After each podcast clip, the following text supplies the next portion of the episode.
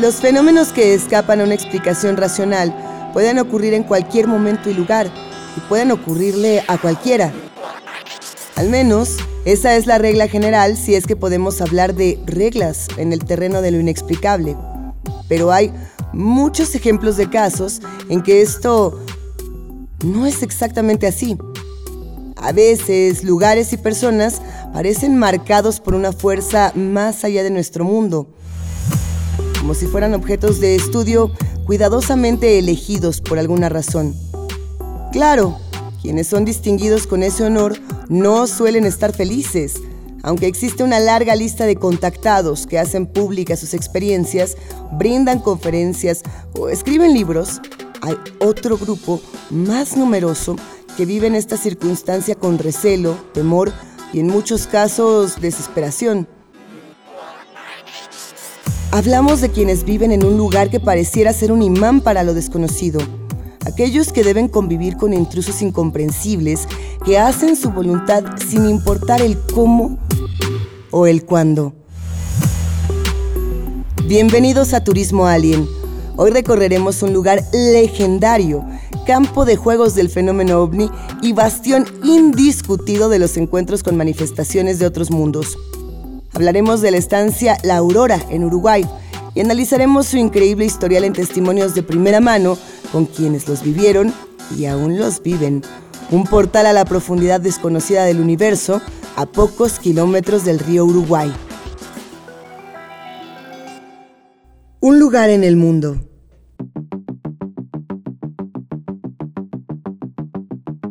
La estancia La Aurora se ubica en el departamento de Paysandú, a escasos kilómetros del río Uruguay, que delimita la frontera con la provincia argentina de Entre Ríos. Se trata de una propiedad familiar que fue fundada con fines comerciales y pertenece a la familia Tona. El nombre de la Aurora fue elegido por su dueño en un arranque de optimismo. Se decía que la estancia iba a significar un nuevo amanecer para la localidad.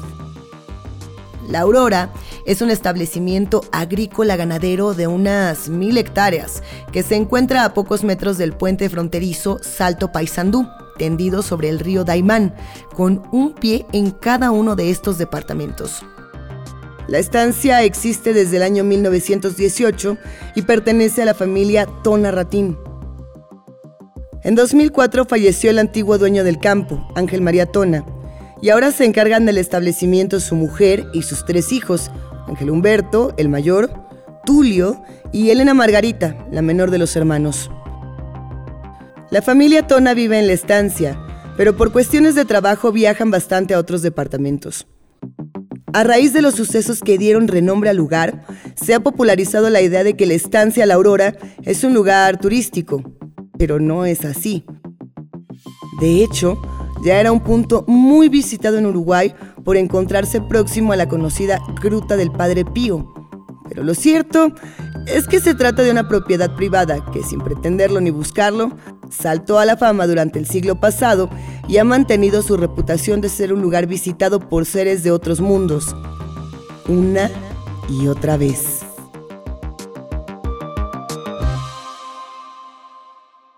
Perros, explosiones y una luz fantasmal.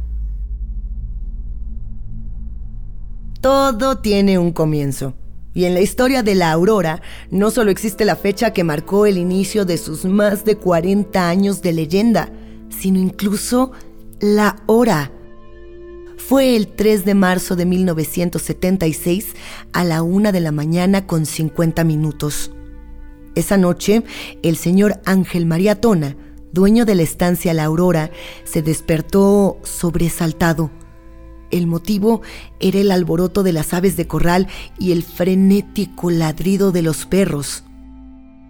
Permaneció unos instantes en la cama, a la espera de algo que pudiera indicarle el motivo de la inquietud de los animales. De repente se hizo el silencio. Pero Ángel Tona no tuvo tiempo de relajarse. Inmediatamente después, una explosión atronadora sacudió hasta los cimientos de la vivienda. Todos en la estancia saltaron de sus camas. Ángel se vistió a toda prisa y salió a campo abierto para investigar el origen del estruendo. Lo primero con lo que el estanciero se encontró, nada más de traspasar la puerta, fue con una luminosidad antinatural que abarcaba todo el campo, como el de un reflector a través de la niebla. Al levantar la mirada, se encontró con la escena más sobrecogedora que presenció en su vida. Una luz de proporciones inmensas subía y bajaba lentamente. Esta luz formaba parte de un conjunto de tres objetos que mantenían una formación triangular. Bajo estas luces, que hacían ver el paisaje del campo como una escena fantasmagórica, el estanciero, aturdido, alcanzó a descartar las primeras explicaciones que le vinieron a la mente. Claramente no podía tratarse de un avión o de un grupo de aviones, ya que se mantenían suspendidas. Tampoco podía tratarse de helicópteros, ya que el silencio era total y no había ninguna clase de viento que perturbara esa escena que parecía detenida en el tiempo. Las luces suspendidas permanecieron allí alrededor de un minuto entonces, el objeto que se desplazaba hacia arriba y hacia abajo se acercó hasta el suelo. Parecía que iba a posarse sobre el campo, pero en un segundo volvió a subir y la formación desapareció en la distancia a una velocidad imposible para cualquier vehículo creado por el hombre. Casi al mismo tiempo del hecho presenciado por Tona, se produjo un apagón en la ciudad de Salto, a 10 kilómetros de la estancia.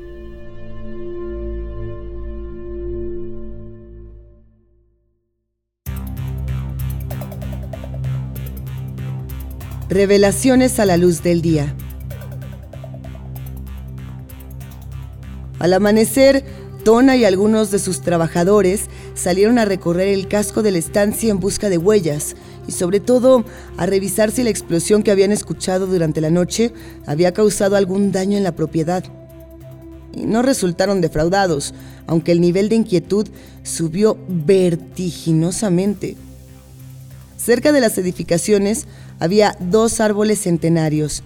Era una gran pareja de ombús de varios metros de altura y un tronco varias veces más grueso que el torso de un hombre. Lo que vio Ángel Tona y sus capataces fue un profundo agujero junto al único ombú que permanecía en su sitio. El otro había desaparecido sin dejar rastro. Los hombres dedujeron que la ensordecedora explosión que los despertó en medio de la madrugada había sido la causante de la desintegración del árbol. Sin embargo, no hallaron restos de madera ni hojas, ni siquiera una astilla, nada. De hecho, existen numerosas fotografías de los árboles juntos y del agujero junto al ombú sobreviviente. La única alternativa a la versión de Ángel Tona sería que él mismo mandara a sacar el árbol en busca de alguna clase de publicidad, pero remover un árbol de ese tamaño es mucho trabajo y no había motivo alguno para hacerlo. Esto es claro cuando conocemos que la publicidad que surgió de este incidente no trajo más que problemas a la familia, quienes solo querían continuar como hasta entonces, ganándose la vida con el fruto del campo y del trabajo. Un profundo pozo de misterios. Esto no había hecho más que comenzar. Al acercarse al agujero dejado por las raíces del ombú, los recelosos testigos vieron algo más. Era un animal muerto. Tardaron unos segundos en identificarlo. Era el cadáver de uno de los perros de la estancia. Para los hombres del campo, la visión de un animal muerto no tenía nada de insólito, pero el estado del perro era algo que nunca antes habían visto. El animal estaba seco, como si estuviera momificado, sin heridas, simplemente rígido y seco. Parecía que no pesara casi nada. No fue solo el perro. Durante los días siguientes fue común encontrar animales en el mismo estado dentro del pozo. Liebres, sapos, zorros. Lo que caía en el pozo tenía siempre el mismo final. Nunca quedó del todo claro si los animales morían al caer al pozo que era profundo ya que incluso las raíces del ombú habían desaparecido y sus cuerpos ya sin vida pasaban por un proceso desconocido que los dejaba en aquel estado, o si era la simple proximidad con el lugar lo que les causaba esa muerte. El enigma desconcertó de igual manera al veterinario local, y según contó en su momento el mismo estanciero, unos técnicos japoneses que trabajaban en la represa de Salto Grande acudieron a la estancia y comprobaron, con un contador Geiger que pertenecía a la compañía hidroeléctrica, que el agujero y sus alrededores tenían un elevado grado de radiación. Un segundo y aterrador encuentro.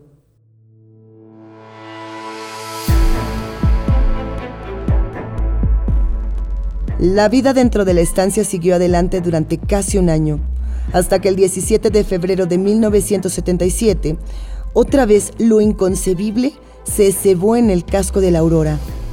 Y esta vez los hechos fueron aún más espectaculares que durante la noche del avistamiento de las luces inexplicables.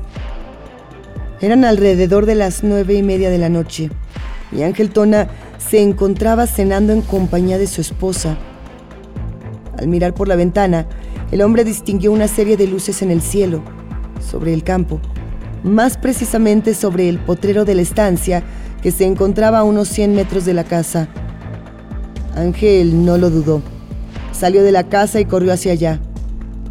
Ya desde la distancia, pudo ver claramente que a unos 30 metros de altura, una luz se mantenía inmóvil sobre los animales, que encerrados se movían desesperados intentando alejarse del objeto. El mismo descendió, acercándose peligrosamente a los animales de Ángel. Las consecuencias fueron mucho más dramáticas que las ocurridas un año antes. Un toro normando de exportación, un animal excelente, reciente inversión del estanciero, murió en el acto, al igual que otro de los perros. Posteriormente, se comprobó que un padrillo semental que también había estado expuesto al ovni aquella noche había quedado definitivamente estéril. Ángel Tona no salió ileso de aquel estremecedor encuentro. Sufrió quemaduras de gravedad en uno de sus brazos. A la mañana siguiente, la inspección del lugar puso ante ellos un nuevo descubrimiento. Una zona del suelo estaba quemada en forma de cruz y había tres marcas a su alrededor. Si se trataba de la huella de algo que estaba aterrizando o si era consecuencia de la misma luz que causó la muerte de los animales, es imposible saberlo. Pero ahora, más de 40 años después, las marcas permanecen. Nada ha vuelto a crecer en el lugar. Incluso Ángel Tona le obsequió a un amigo cercano una roca de basalto del sitio que tras haber sido analizada mostraba claros signos de haber estado sometida a altísimas temperaturas.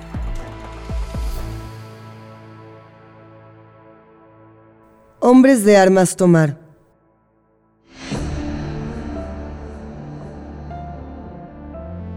Para este momento la noticia se había extendido no solo por todo Uruguay, sino también a la prensa internacional. Y esto causó mucha incomodidad a la familia, ya que los curiosos, periodistas e incluso personas que pretendían lucrar dentro de la propiedad de la Aurora con la novedad de la estancia de los ovnis, acosaban a los trabajadores y entorpecían el funcionamiento y la administración del sitio. Fue poco después cuando, alertados por el despliegue periodístico y las evidencias físicas incuestionables, el ejército decidió tomar cartas en el asunto. Esto ocurría durante la dictadura militar y era inevitable que la inquietud de los pobladores en relación a objetos desconocidos sobrevolando libremente los cielos de Uruguay llamara la atención de las Fuerzas Armadas.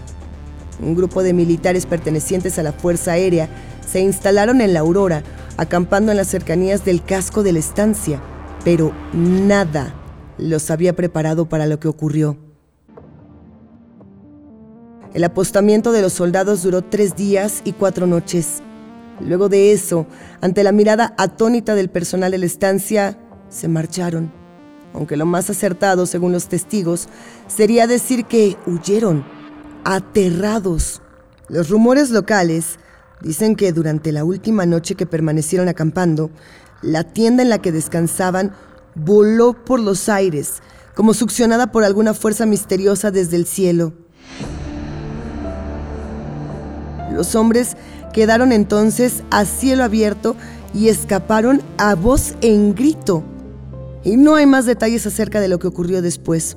No existe registro en las unidades militares del campamento, ni de lo que fueron a hacer allí, mucho menos de lo que vieron, como si nunca hubiera ocurrido. Aunque testigos presenciales aseguran que efectivamente una unidad del ejército se asentó en la aurora, el ejército no dejó constancia de esta movilización. Personas cercanas a algunos de los soldados que estuvieron allí esa noche dan fe de que algunos de los militares que se apostaron en los campos de la aurora nunca llegaron a recuperarse psicológicamente de lo que vivieron en la oscuridad de esa madrugada. Pero ninguno de los protagonistas quiso hablar jamás abiertamente sobre lo que realmente sucedió.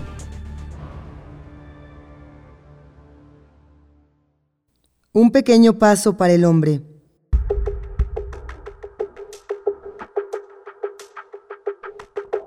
Si algo faltaba para validar los hechos de la aurora, era una visita inesperada de un visitante todavía más inesperado. En 1977, Ángel María Tona recibió un huésped de fama mundial, pero la visita, si bien no llegó a ser secreta, sí estuvo envuelta en una discreción más que sugerente. Luego de retirarse de la profesión que lo colocó en la historia, con mayúsculas, se dedicó a los viajes, a la investigación de lugares con una fuerte carga mística, a la exploración espeleológica y a viajar incluso a la Antártida, además, claro, de investigar el fenómeno ovni alrededor del mundo. Sí, hablamos de Neil Armstrong, el primer ser humano en poner un pie en la luna. Armstrong habría pasado varios días en la aurora viviendo bajo el mismo techo que Ángel Tona y escuchando una y otra vez el relato de sus dos avistamientos. Esto se ha puesto en duda más de una vez, pero existe el testimonio de un alto funcionario de la CRIDOVNI, Comisión Receptora e Investigadora de Denuncias de Objetos Voladores No Identificados, que dice haber llevado en automóvil al famoso astronauta hasta la aurora y no se trata de cualquier agrupación de aficionados, sino de una comisión adjunta a la Fuerza Aérea Uruguaya. Así es, en agradecimiento por su hospedaje, Armstrong le regaló a Tona una pequeña colección de fotografías que el estanciero atesoró durante el resto de su vida. En esas fotografías podían verse luces, luces muy similares a las que él mismo vio en dos ocasiones. Neil Armstrong, se supone, acudió a la aurora como periodista de la revista Newsweek. No se presentó en calidad de astronauta de la NASA ni como miembro representante del gobierno norteamericano. No se trataba de ningún tipo de investigación oficial. Fue a Uruguay como investigador particular, o al menos eso es lo que quiso que todos creyeran.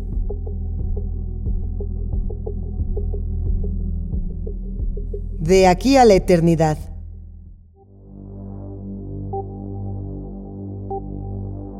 En la aurora, el fenómeno ovni se experimenta de muchas maneras.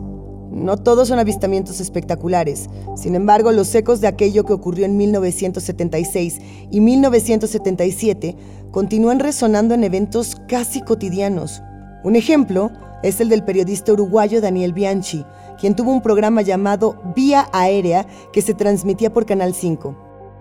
Bianchi realizó o intentó realizar varios informes desde la aurora. Él y su camarógrafo, Neil Serviazo, relataron cómo no pudieron llevar a cabo filmaciones en el lugar. ¿El motivo? Las baterías de las cámaras se agotaban apenas las encendían. Y esto ocurrió en más de una ocasión. Julio Aguirrazábal, quien trabajaba como periodista en Salto y es amigo de los Tona desde hace más de 25 años, conoce la estancia y sus historias demasiado bien. Una situación que ha relatado y que demuestra que los ovnis de la aurora no hacen distinciones es el caso de un albañil al que se contrató para hacer una serie de galpones en el casco de la estancia. Como el trabajo llevaría un tiempo considerable, el hombre decidió pasar la noche en la obra. Era verano, así que decidió armar un toldo en un árbol para protegerse del rocío de la madrugada y no perder tiempo en el traslado mientras duraba el trabajo. Pero al día siguiente, el hombre había desaparecido. Aguirrazábal se dirigió a la casa del hombre y le reclamó que hubiera abandonado el trabajo. Un poco avergonzado, el albañil se disculpó diciendo que había cambiado de idea y que continuaría el trabajo, pero que no pasaría la noche en la estancia. Después de lo que vi anoche, no me quedo nunca más. Antes de que caiga la noche, yo me voy.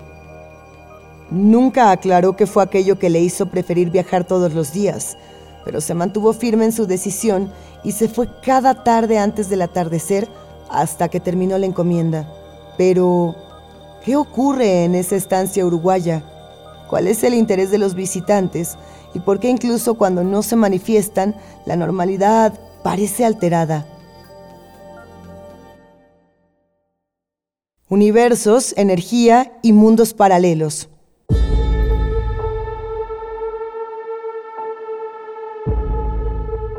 Hay una teoría muy extendida acerca de lo que ocurre en la aurora. Todo indicaría que el lugar está atravesado por lo que se llama un axis mundi, es decir, un eje del mundo. Los llamados axis mundi no son otra cosa que los puntos de contacto entre diferentes regiones del universo o diferentes dimensiones de la realidad. Y tal vez allí se encuentre la explicación. Además de los avistamientos ovni y los fenómenos electromagnéticos, la aurora tiene en común con otros puntos calientes del mundo un suelo rico en cuarzos y cristales. Y en teoría, estos materiales acumulan energía que cada cierto tiempo colapsa el espacio-tiempo y abre alguna clase de canal, canal por el que seres de otros universos u otras dimensiones podrían acceder a nuestro plano. La aurora, como decíamos, no es la única zona que posee esta clase de energía. Existen muchos epicentros energéticos como este en el planeta Tierra, aunque de diferente potencia. Para hacernos una idea, el ingeniero Guido Basler, presidente de aquel entonces de la Asociación Argentina de Radiestesia, estudió con un equipo especial de medición de energía la zona de la aurora. Luego de analizar sus resultados, comentó que en el único lugar donde había observado tan alto nivel de energía era el Cerro Uritorco, en la provincia de Córdoba, Argentina. Hasta hoy, los casos de avistamiento se multiplican sin parar, pero la verdad es que la estancia ha cerrado sus puertas al público. Desde agrupaciones de tendencia New Age hasta auténticas sectas, de todas partes del mundo, los visitantes acuden en gran cantidad a explorar y conocer el misterio que envuelve en las tierras de la familia Tona. Pero los propietarios han decidido mantenerse al margen, a pesar de haber recibido numerosas ofertas relacionadas con el turismo, desde visitas guiadas hasta eventos temáticos. La Aurora fue y quiere seguir siendo un centro de producción agropecuaria. Sin embargo, en las inmediaciones, tanto quienes acuden al lugar con la esperanza de ser testigo de las misteriosas luces que rondan los cielos de la estancia como testigos de paso, acreditan haber tenido alguna experiencia que sobrepasa las explicaciones. Algunos acampantes han contado que cuando aún en toda la noche no se hubiera escuchado un solo ruido que indicara la presencia de algo fuera de lo normal, por las mañanas encuentran misteriosas huellas en el pasto, como si un objeto se hubiera posado y quemado la gramilla. Otros cuentan haber divisado luces de colores o bolas de fuego que sobrevuelan muy lentamente los campos cercanos a la estancia y que de pronto se elevan a una velocidad imposible hacia el cielo nocturno, donde se pierden para siempre. Lo que no tiene discusión es que muchas personas que han visitado la aurora dicen sentir una energía diferente, difícil de explicar y que solamente pueden percibir en ese lugar. Algo ocurre en la aurora, algo que se mantiene alerta desde hace casi 50 años y que se afirme o se desmienta, ya forma parte de la zona de Salto y de sus pobladores.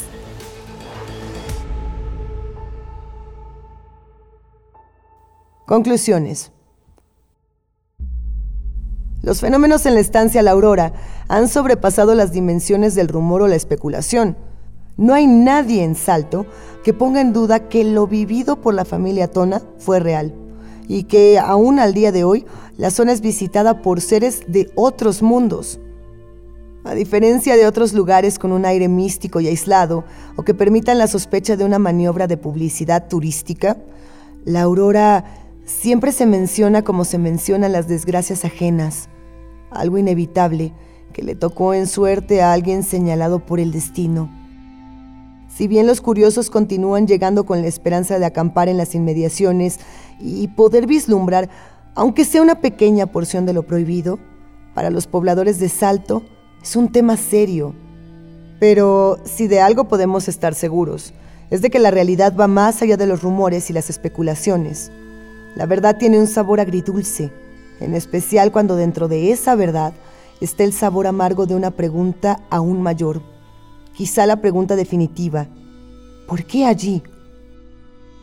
Cuando esa pregunta quede respondida, tal vez podamos asomarnos a lo que sigue, un abismo aún más y más profundo.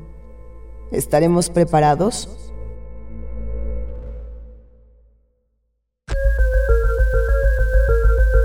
Esperamos que hayan disfrutado el viaje y los esperamos en otro capítulo de Turismo Alien. Turismo Alien es un podcast original de Posta, realizado en colaboración con Guion Tube. Guión Esteban Dilo, Matías Oniria y Franco Vega. Producción ejecutiva Luciano Banchero, Diego del Angostino y Juan Manuel Giraldes. Edición Nacho Garteche. Yo soy Luisa Iglesias Arvide. Hasta la próxima.